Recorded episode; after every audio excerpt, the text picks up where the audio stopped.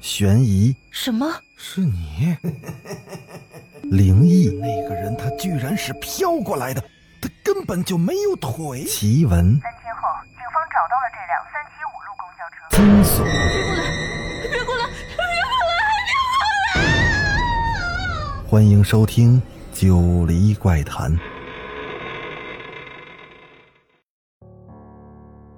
Hello，各位听友，大家晚上好，欢迎继续收听《九黎怪谈》。咱们今天继续来讲上次没讲完的故事。上次说到，刘丹真的听到了死人说话，那死人说的刘宇，正是刘丹的爸爸。突然，那两座坟慢慢的凸起，刘丹知道这两个死人一定是要从坟里爬出来，然后去那个地方。他决定悄悄的尾随这两个死人，跟着他们去那个地方。刘丹找了个隐蔽的地方躲了起来。与此同时，两个死人真的从坟墓里爬了出来。他们拍掉了身上的泥土，不约而同的朝刘丹躲避的地方瞥了一眼，脸上同时露出了不怀好意的笑，然后。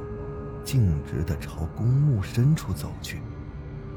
刘丹望着那两个死人远去的背影，心里不禁咯噔一紧。他忽然觉得其中一个死人的背影非常的熟悉。他又回想起刚才听到两个死人的对话，那其中一个熟悉的声音，让他不禁想起了那个人。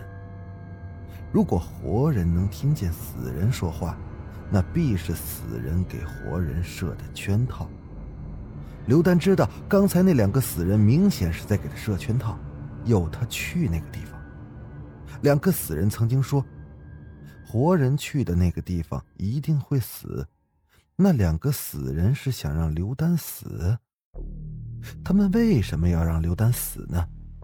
刘丹与他们素不相识，更谈不上有什么深仇大恨啊。这时。刘丹犹豫了，到底该不该尾随那两个死人去呢？刘丹摸了摸挂在脖子上的金锁，那是爸爸送给他的十八岁的生日礼物，他一直像至宝一样的带在身上。一想到爸爸，刘丹胆怯的心立刻变得勇敢，他毅然决定去那个地方，即使再危险，只要能救出爸爸，那刘丹。都愿意去做。那两个鬼走路时快时慢，他们察觉到刘丹跟不上时，就走得慢一点；跟上时又走得快点。这更证实了刘丹刚开始的猜想：那两个死人就是在故意把他引到那个地方。走了许久之后，突然的起雾了，雾气非常的重，根本就看不清前面的路。刘丹只能根据微弱的光线看到两个死人的身影，然后快步的跟上去。这种季节，根本就不可能有雾气。突然起了这么大的雾，难道是想用这雾气来掩饰那个地方的真实地址？走着走着，雾气渐渐的散去，但那两个死人却不见了。雾气的尽头是一个繁华的夜市，人来人往，车水马龙，十分的热闹。但刘丹却觉得这条夜市异常的诡异。夜市的上空满是阴森的鬼气。刘丹进了夜市，熙熙攘攘的人群与他擦肩而过，但令他心惊的是，这么多人在他身边走过，他却没听到一丝的声响。甚至连说话声都没有。小姐，你要住店吗？一个悦耳的男声从刘丹的背后传来，这是刘丹进入夜市后第一个听到的人声。他显得有些兴奋，立刻的转过身来，随即冷汗浸透了后背。他看到背后这个人长了一张无比煞白的脸。身体干枯的，就像一具木乃伊一样。小姐，你要住店吗？刘丹忽然觉得这男子的声音非常的熟悉，仿佛是在哪听过。他很想拒绝男子，但不知道为什么，刘丹却点了点头。那男子一看刘丹点头，以为是他要住店呢，就立刻拉着刘丹进了一家旅店。在刘丹被拉进旅店的那一刹那，他回头看了一眼身后的夜市，他看到夜市上的所有人都停住了脚步。他们看到刘丹被拉进了那家旅店，那脸上都不约而同的露出了惊恐之色。刘丹被拉进旅店，男子立刻的锁上了店门，然后装作十分殷勤的样子：“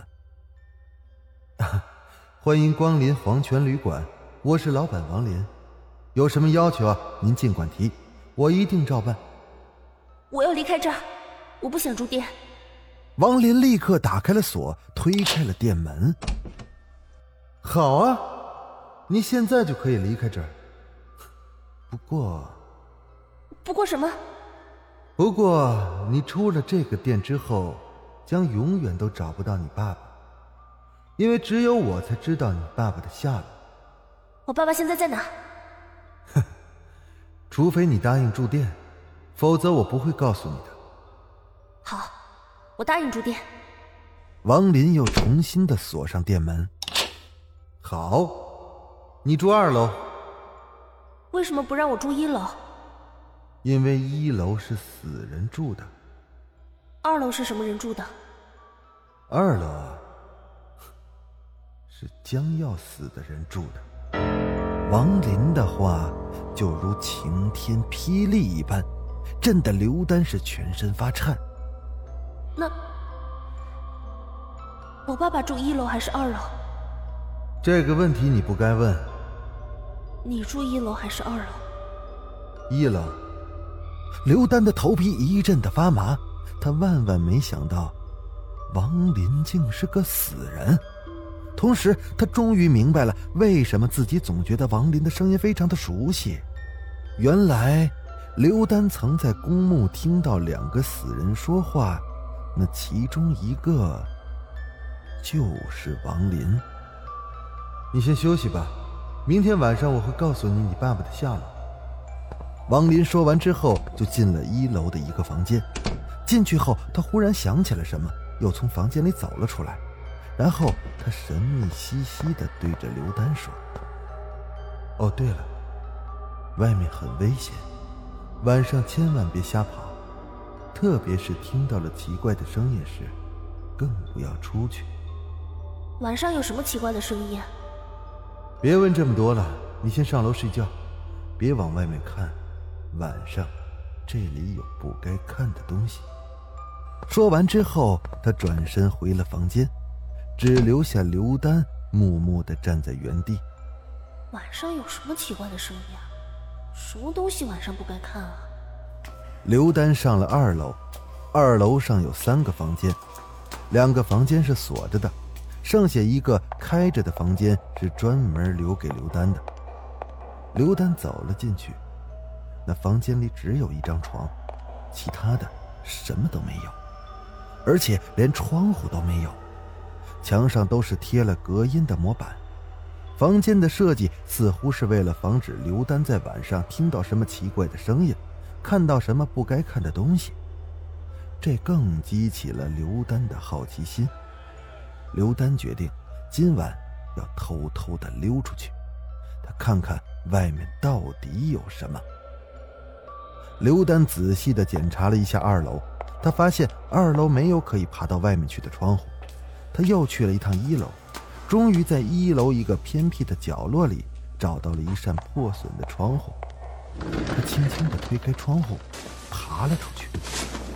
外面满是熙熙攘攘的人群，但还是没有一丝声响，就像是一部无声的电影一样。忽然，远处传来了一阵唢呐声，与此同时，他听到了周围人群的说话声。刚才的死寂完全的被突如其来的唢呐声给打破了。那夜市里骤然变得像过节一样热闹。